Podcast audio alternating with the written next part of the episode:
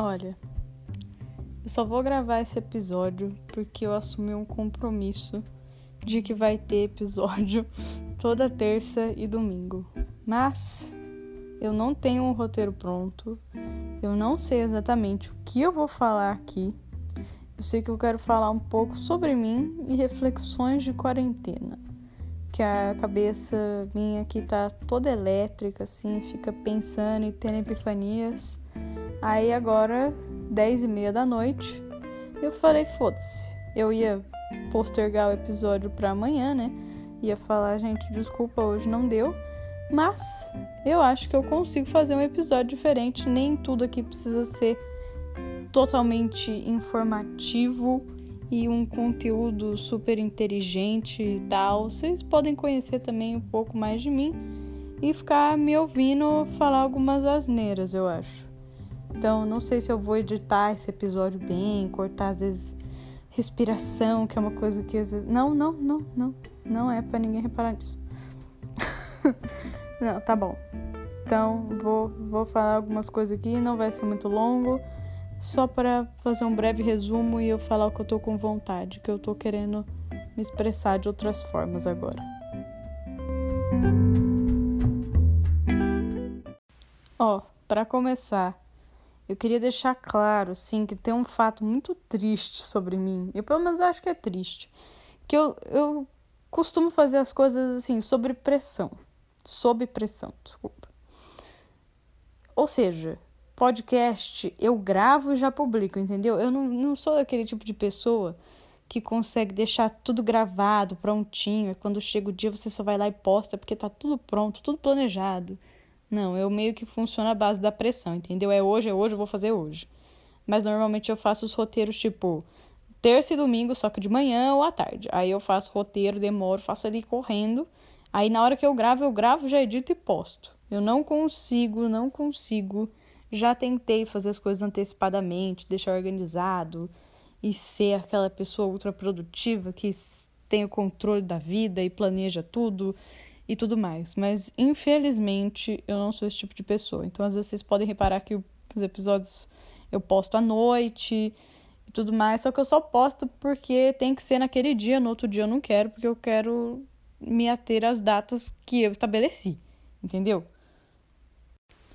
E pelo amor de Deus, alguém me fala que também é assim para eu não me sentir tão mal.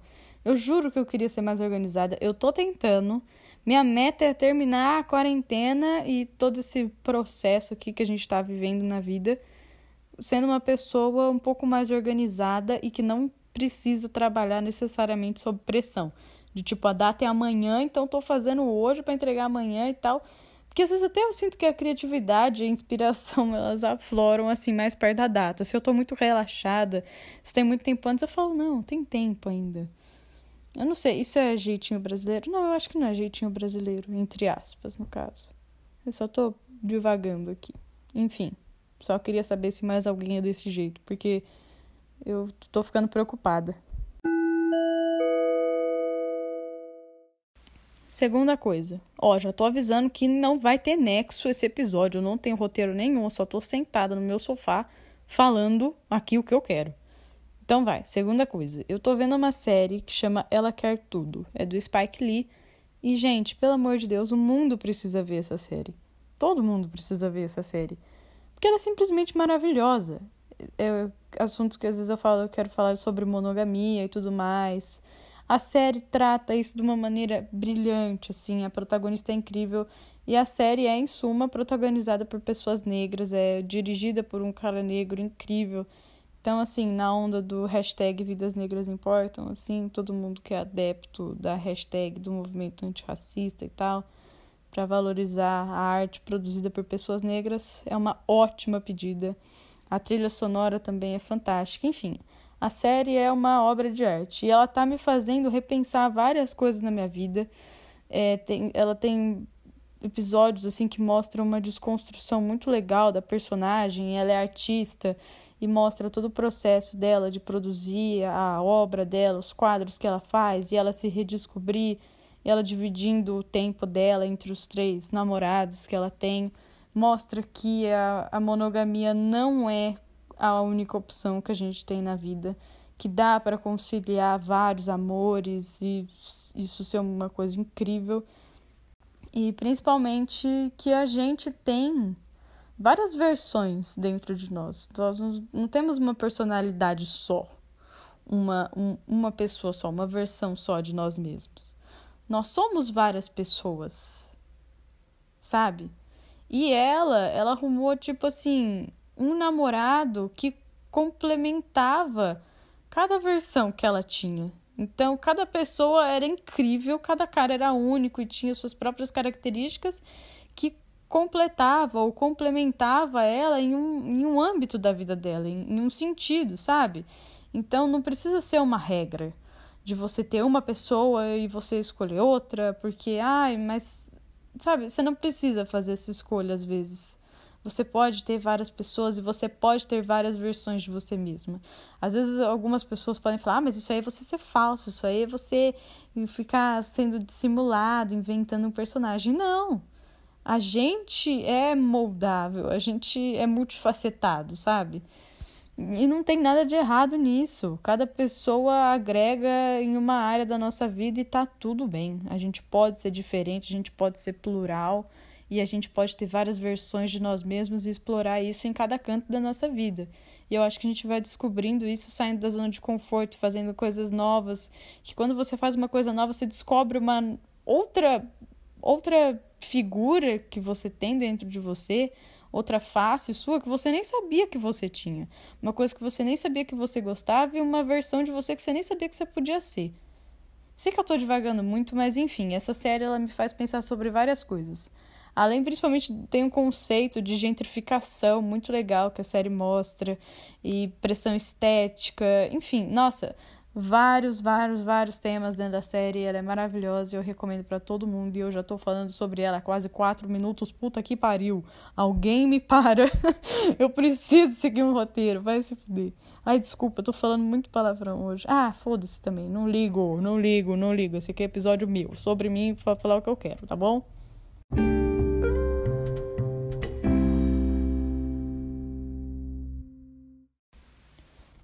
Terceira coisa, agora sobre mim. Na quarentena, acho que já faz um mês, que eu resolvi tentar ser vegetariana e fazer essa transição.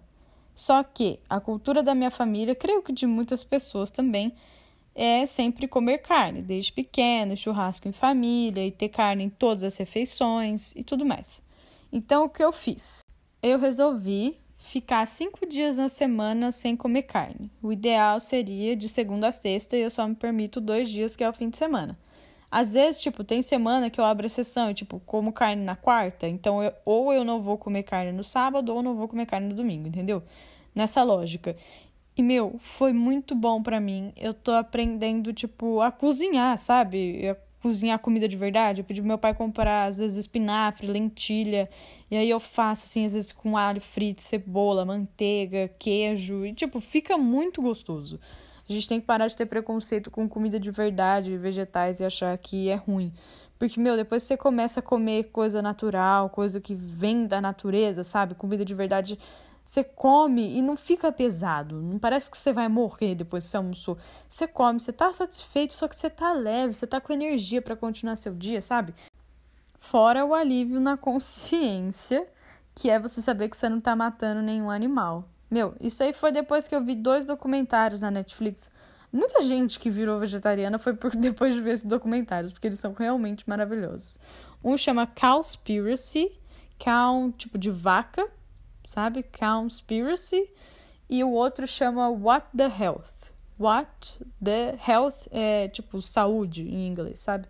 Tô traduzindo porque ninguém é obrigado a entender o que eu tô falando aqui, entender inglês. Então, vocês poderem assistir depois. Porque, sério, é realmente muito bom. Ele traz dados muito relevantes sobre a indústria da pecuária que não é divulgada em nenhum lugar, em nenhuma parte da mídia, sabe? Então é muito importante. Mesmo que você não queira virar vegetariano, é importante só você saber de onde está vindo o seu alimento, como é que ele é produzido, enfim.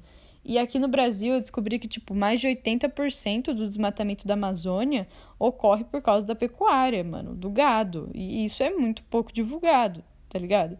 Então é importante a gente saber o que, que a gente está consumindo e o que, que a gente está financiando. Porque você fazer um postzinho contra o desmatamento da Amazônia no Instagram é muito fácil. Só que você de fato se engajar e lutar contra isso, é aí que está a sua ação política, entendeu? Eu também já fiz muito isso e eu estava consciente do que eu estava fazendo, de que não adianta nada meu post no Instagram, sendo que eu estou financiando toda essa indústria e todas essas empresas responsáveis pela destruição da nossa floresta e de todo um ecossistema, tá ligado? E não tô criticando quem come, porque é uma coisa cultural, tá enraizado e é muito difícil se livrar dessa cultura de comer carne, um frango, bacon e os caramba, sabe? É muito difícil. Só que para quem quer iniciar esse processo de transição e começar de alguma forma, é, esse jeito que eu tô fazendo eu achei que funcionou bastante foi uma coisa que eu criei, assim, porque eu não queria, às vezes, deixar de ter momentos no fim de semana com a minha família. Às vezes, se vai fazer um churrasco, eu quero comer. Tipo, não vou comer o tanto que eu comia antes, não, não faço mais isso. Mas como. É, tanto é porque às vezes as gerações mais velhas vão ficar ofendidas, mas isso não é o caso. Só porque eu não, não tô preparada ainda, ainda não é o meu processo, eu não tô na fase de cortar tudo. Mas eu tirando isso cinco dias da semana já faz uma diferença. Eu via que, por exemplo, fazer o segunda sem carne não ia adiantar muita coisa, entendeu? Era só pra falar, ah, segunda sem carne, hashtag. Não, não era isso, não era isso que eu queria para mim, não fazia sentido. Na quarentena eu tô sempre buscando o que tá fazendo sentido para mim. E no momento que tá fazendo sentido é eu dar o meu melhor é, dentro das ações políticas que eu posso fazer, porque querendo ou não, comer é um ato político. E aí foi o jeito que eu consegui, que eu encontrei de lidar com isso e de melhorar, sabe? E tá sendo incrível e eu queria compartilhar e se alguém se inspirar, me conta, vamos seguir nesse processo juntos, porque eu acho que eu, na verdade, tenho certeza que é uma das grandes soluções e revoluções para melhorar o mundo, sabe? Agora eu queria falar um pouco sobre o projeto no geral, sabe? O Visão Z, porque eu comecei a fazer isso porque, novamente, que nem eu falei antes, eu tô buscando coisas que façam sentido para mim. E na quarentena eu me vi presa dentro da minha casa. Eu saí, tipo, da cidade onde eu tava fazendo faculdade, onde eu tava num universo totalmente diferente, com pessoas novas, aprendendo coisas novas todas as horas do meu dia, vivendo sozinha, conhecendo gente foda, sabe? Aprendendo as matérias, enfim. E aí eu voltei, eu senti que eu voltei para estaca zero. Eu voltei na minha casa, com os meus pais, onde eu sou meio que mimada, sabe? Eu sou filha única. Então tem, tipo, tudo de mão beijada. E eu, e, e eu não queria regredir, sabe? Porque depois que você muda de cidade, você aprende a se virar sozinho, você vai crescendo e eu não queria regredir. E não queria perder o contato com as pessoas. Eu tava ficando muito triste na quarentena, assim, meio depressiva, porque eu queria conversar com as pessoas, só que as redes sociais estavam me fazendo mal. Eu não estava sabendo usar elas, sabe? No Instagram só aparecia aquelas blogueiras perfeitas, aquelas pessoas ricas que têm a vida ideal, que conseguem passar a quarentena em hotéis e resorts incríveis, num lugar paradisíaco. Eu falava, porra, que bosta, né? Aí às vezes eu vi os amigos inconsequentes dando rolezão com um monte de gente. Eu falava, mas meu, tá todo mundo ali se divertindo, será que eu sou uma otária de ficar em casa? Então tava rolando todas essas coisas. E aí eu deletei o Instagram, deletei todas as minhas redes sociais e fiquei sem elas, acho que por umas três semanas.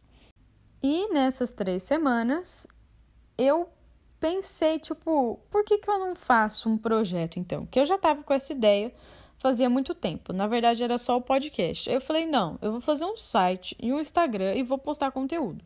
Que aí eu não preciso ficar seguindo tanta gente, assim, ideal e e seguir esse padrão de vida que o Instagram, que as pessoas do Instagram pregam, assim, que a mídia fica enaltecendo, sabe? E aí eu fiz. E na hora que eu voltei, tanto pro meu Instagram normal quanto quando eu criei o novo, eu parei de seguir todas aquelas pessoas famosas que me faziam mal, sabe? Que eu só seguia porque a pessoa era bonita, porque ela tinha um corpo da hora. E aí eu pensei, o que, que essas pessoas estão me agregando de fato? a não ser fazer publi para marcas e incentivar a gente a querer comprar coisas no momento em que tá todo mundo fudido e quebrado, sabe? O que, que essa pessoa tá acrescentando de fato na minha vida? Então eu fui dando um follow, assim, parando de seguir todas as pessoas que eu que eu via que não faziam mais sentido na minha vida, que não fazia sentido eu manter e eu acompanhar. E não porque elas sejam inúteis e eu seja melhor que elas, não, mas porque elas não estavam me fazendo bem e novamente não estava fazendo sentido para mim acompanhá-las.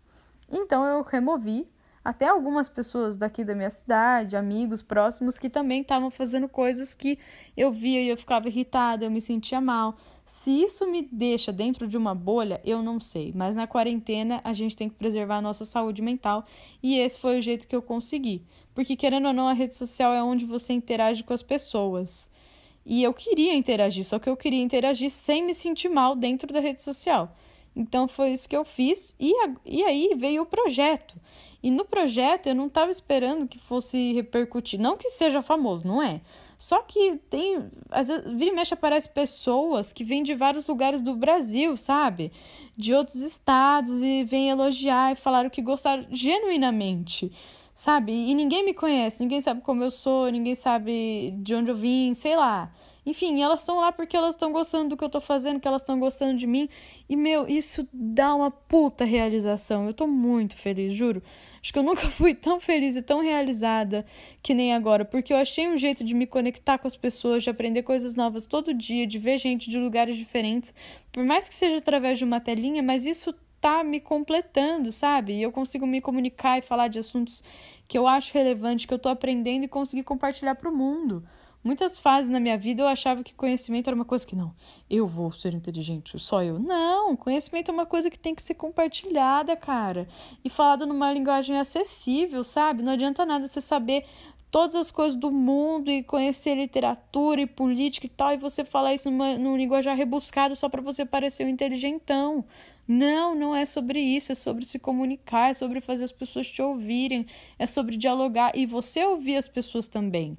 Se a pessoa vem com uma opinião contrária, vem querer dialogar numa boa, meu, isso é maravilhoso, porque você vê outro ponto de vista, você vê por que, que aquela pessoa pensa assim, você vê por que, que você pensa assim, como se constrói um pensamento, sabe? Então tá sendo tipo uma experiência riquíssima para mim. Eu tô realizada de verdade, muito feliz com o projeto. E sobre o projeto também, outra coisa que eu queria falar. Ainda não está do jeito que eu quero, porque eu quero mais interação, eu quero realmente conversar com as pessoas eu quero aparecer. Porque não faz muito sentido você só interagir, consumir conteúdo de uma foto inanimada, de uma animaçãozinha e tal, e só ser aquela coisa mais mecânica, um postzinho bonito e tudo mais. Não. Eu quero mais uma interação, da gente poder falar do jeito que a gente quer, às vezes falar palavrão, falar gíria e os caramba, sabe? E eu também sempre dancei, eu quero fazer alguma coisa envolvida com dança, que faz muito tempo que eu não danço, aconteceram várias coisas ano passado, assim, enfim, não, não, não vou falar sobre isso agora. Mas é, eu preciso me reconectar com isso, que é uma coisa que faz muito sentido para mim. Eu queria trazer isso pro projeto, o Visão Z, de alguma forma, sabe? Eu ainda não sei como, ou por meu Instagram normal mesmo. Eu preciso me reencontrar dentro dessa área porque faz parte da minha identidade, faz parte de quem eu sou. Eu danço desde que eu tenho, tipo, 4, 5 anos de idade. Eu tenho 18, então eu faço umas contas. Eu não vou fazer agora, que eu não tô afim. Mas, enfim, meu, é, é sobre isso, sabe? É, eu preciso achar coisas que façam sentido para mim e que nem esse episódio que eu tô gravando agora. É o que eu tô com vontade no momento, eu preciso falar essas coisas dessa forma. Eu não quero fazer coisas informativas o tempo todo e ficar lendo o roteiro que eu faço sobre informações que eu acho que sempre serão úteis na vida das pessoas, que eu também quero me expressar. É uma plataforma que eu criei para divulgar conteúdos e tentar ensinar coisas da maneira mais acessível possível, mas também para eu me comunicar com as pessoas, para a gente ter um contato pessoal e não só vocês e um conteúdo. Tem uma pessoa por trás disso, sou eu, e eu também quero me comunicar, eu também quero ter voz em tudo isso, e eu estou pensando como que eu vou fazer isso, sabe? Ainda não estou descobrindo, ainda não descobri. Tô no processo, tô investigando, tô conhecendo quem tá me seguindo, e essa é a ideia, interação e começar a fazer coisas malucas e sei lá o que, entendeu? É, mas é basicamente isso que eu queria falar nesse episódio, ainda não sei se eu vou encerrar. Calma aí.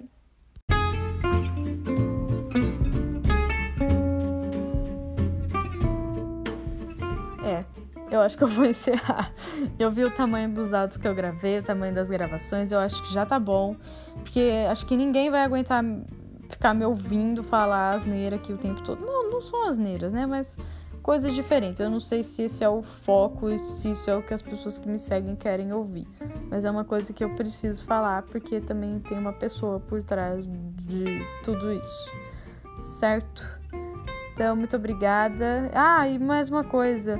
O podcast que eu falei de livro, eu achei que mais pessoas fossem ouvir, mas realmente, gente, é muito difícil falar sobre livro no Brasil. Quase ninguém escuta, ninguém se interessa. Eu fico muito triste. Eu acho que eu vou começar a falar de livros no Visão Z mesmo. É, hoje eu fiz uns stories lá perguntando se eu falava de livros no meu outro Instagram, que é o Livro em Pauta, ou no Visão Z. Ou eu vou falar nos dois, ou eu vou falar só no Visão Z, eu não sei, depende. Meu, minha educação à distância, meus, minhas aulas da faculdade vão começar, então eu vou ver como é que eu vou me adaptar com tudo isso, como é que eu vou conciliar tudo, e aí eu vejo. Mas eu preciso falar sobre livros porque eu tô impressionada. O podcast foi não não foi não bem recebido, mas poucas pessoas escutaram. Acho que é mais por causa do assunto mesmo. Mas enfim, vou encerrar por aqui. Era isso que eu queria falar. Muito obrigada para você que ouviu até aqui e me conhecer um pouco mais. Assistam Ela Quer Tudo do Spike Lee. E é isso, gente. Um beijo, muito obrigada. Até o próximo episódio.